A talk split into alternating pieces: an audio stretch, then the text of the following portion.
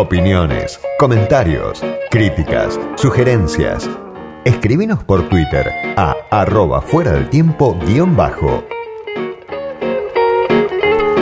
Hay algunos temas que la campaña electoral quizás no aborda, pero que permanecen, trascienden incluso las elecciones. Algunos de esos temas son los que toca Francisco Cantamuto en un artículo reciente que escribió con el sociólogo, investigador del CONICET y docente universitario Martín Shor. Francisco Cantamuto es investigador también de la Universidad Nacional del Sur, es economista, pertenece a la Sociedad de Economía Crítica y está ya del otro lado de la línea. Francisco, soy Diego Genud, gracias por atenderme. Hola Diego, ¿cómo estás? Muy bien. Bueno, quería consultarte a partir de este texto que, que me acercaron, que me resultó interesante, me parece que está muy vigente. Y lo primero es consultarte sobre, creo, el planteo general de este artículo que escribían con, con Martín Shore, donde ustedes dicen, bueno, hay dos concepciones en la Argentina que parecen coincidir en algunos temas. Por un lado, la ortodoxia neoliberal, por otro lado, lo que se puede llamar la heterodoxia neodesarrollista. Esas dos variantes que uno puede identificar con el Frente de Todos, conjuntos, a grandes rasgos, comparten la idea de un sesgo exportador, dicen ustedes, de la economía argentina, insertar a la economía argentina mundialmente a partir de un crecimiento basado en las exportaciones. Y ustedes dicen, esto es un problema, que estas dos grandes familias de ideas, estos dos grandes bloques de, alianzas políticas que dominan la, la, coyuntura y que se, bueno, se alternaron en el poder en los últimos años, compartan esta idea de, de un crecimiento exportador. ¿Por qué esto es un problema? A ver si lo podemos explicar.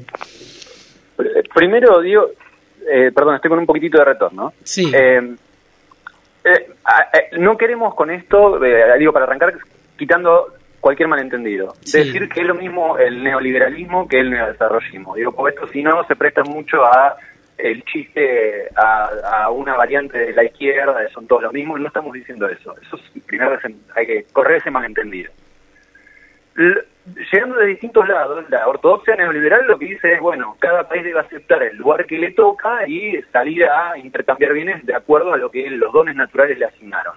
No es lo que dice el neodesarrollismo.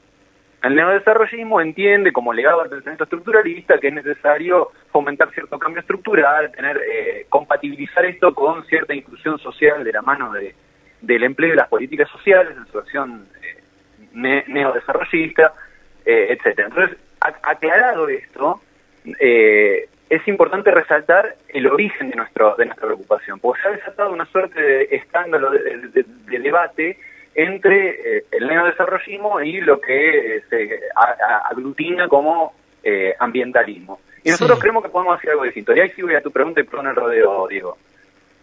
¿Me están escuchando bien? Sí, sí, te escucho más o menos. No te escucho muy claro, la verdad, pero... Eh, Estamos, eh, estoy hablando desde una bahía hiperventosa que probablemente esté confundiendo la comunicación. Ok, continúa, continúa, a ver. Dale.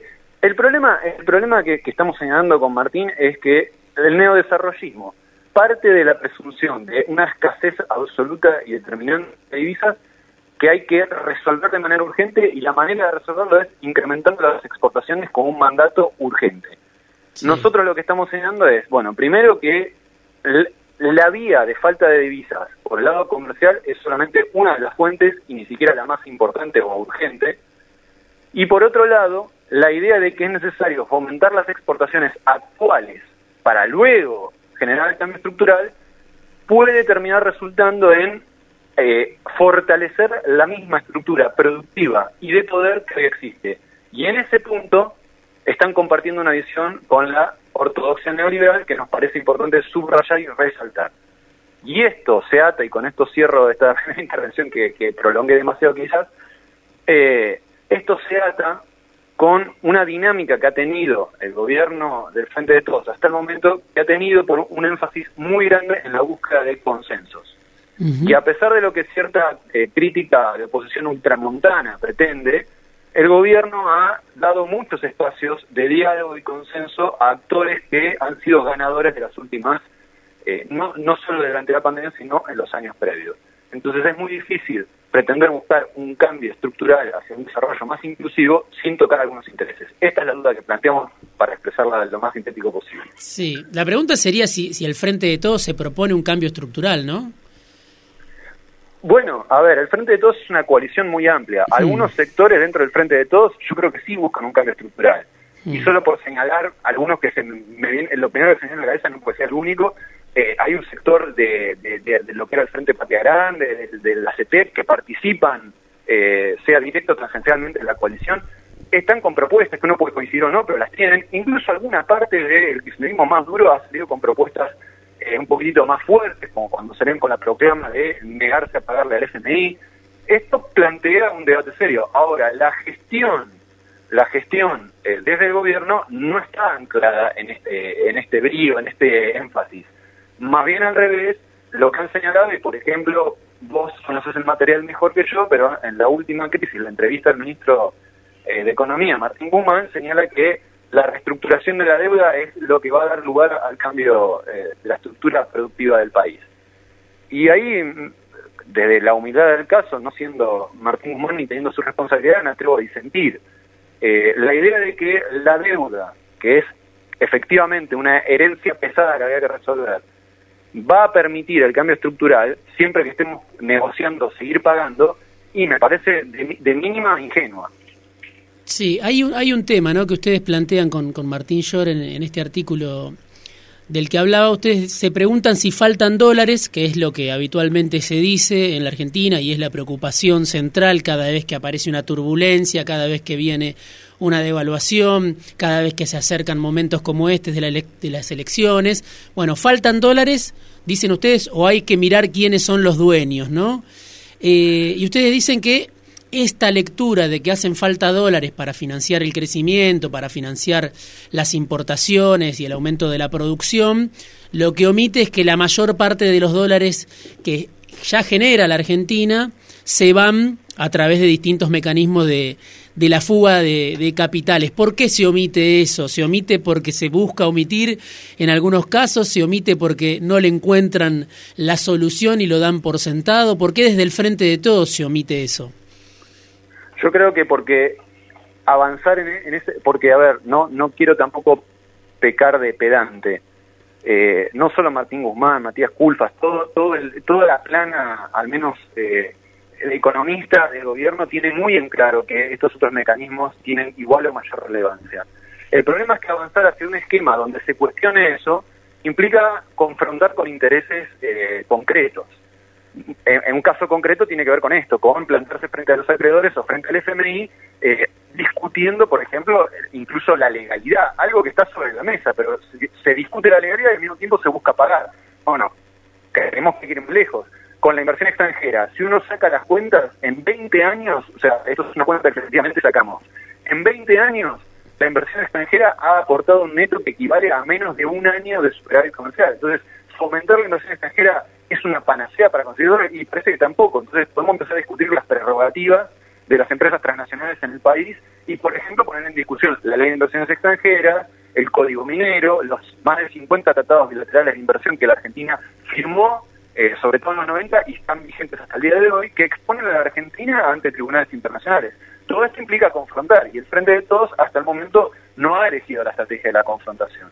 Yo no quiero hacer análisis político, eh, que siento que me quedaría corto, y por otro lado estoy hablando con alguien como vos que sabe muchísimo más de esto, eh, pero en lo que tiene que ver con, con, la con la estructura productiva, con la economía, creo que ahí hay una elección de no confrontar. Y vos decías los dueños, los dueños de los dólares. Sí. a lo largo de 20 años, los dólares, el, el superávit comercial que se ha obtenido está centrado en básicamente en cuatro sectores, que son eh, la minería, la agricultura, las exportaciones alimenticias y el complejo eh, oleaginoso cerealero. Ese complejo aporta la mayor parte de, de, las divisas del país. O sea, estos son los cuatro sectores que abastecen de divisas a todo el país. Al interior de estos sectores hay una cúpula industrial, nosotros evaluamos eh, con números, y las 200 empresas más grandes del país controlan el 90% de las exportaciones. No solo eso, sino que además dentro de esa cúpula que controla casi todas las eh, exportaciones del país y además es la que explica el superávit que tiene el país mientras el resto de la economía se maneja con déficit, dos terceras partes son empresas transnacionales. Entonces una pregunta que hay que hacerse es, estos actores poderosos, primero, siendo transnacionales, sea por su origen o por su actividad, ¿qué interés concreto tienen en el desarrollo nacional del país? Y segundo, a menos que querramos preguntarles por una especie de altruismo que no sé por qué motivo deberían tenerlo, eh, ¿por qué motivo aceptarían estos actores poderosos con poder de veto que controlan las divisas, por qué aceptarían financiar políticas de cambio estructural que les quiten poder? Que no, no tiene respuesta en las políticas del gobierno.